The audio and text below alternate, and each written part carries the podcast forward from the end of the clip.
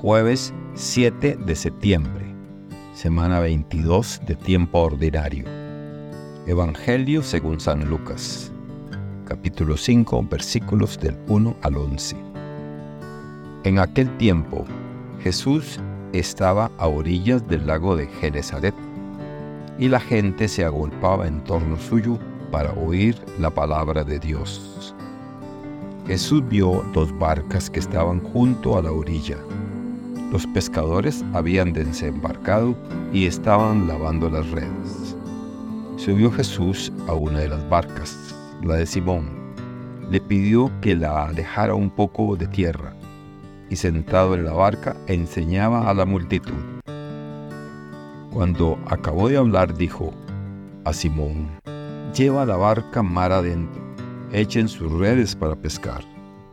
Simón replicó, Maestro, hemos trabajado toda la noche y no hemos pescado nada, pero confiando en tu palabra echaré las redes. Así lo hizo, y cogieron tal cantidad de pescados que las redes se rompían. Entonces hicieron señas a sus compañeros que estaban en la otra barca para que vinieran a ayudarnos.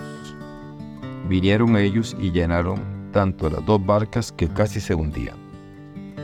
Al ver esto, Simón Pedro se arrojó a los pies de Jesús y le dijo, Apártate de mí, Señor, porque soy un pecador porque tanto él como sus compañeros estaban llenos de asombro al ver la pesca que habían conseguido.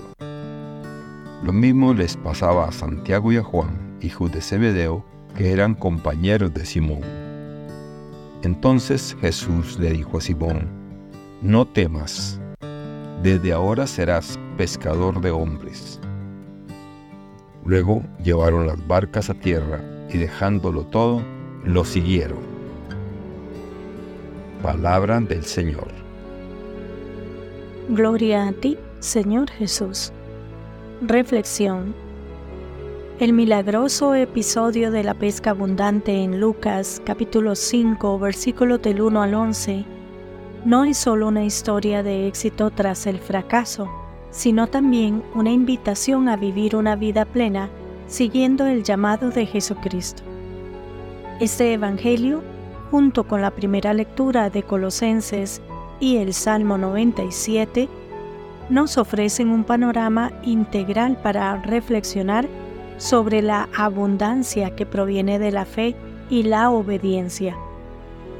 El apóstol Pablo, en su carta a los colosenses, destaca la importancia de llevar una vida digna del Señor exhorta a los creyentes a adquirir sabiduría y entendimiento espiritual.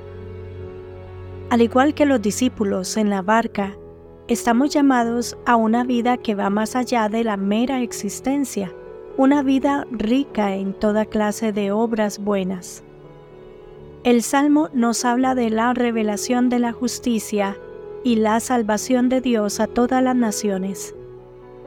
Este himno litúrgico resuena con el tema de la abundancia y la universalidad del amor divino, prefigurando la misión que Jesús confiará más tarde a sus discípulos, ser pescadores de hombres para todas las naciones.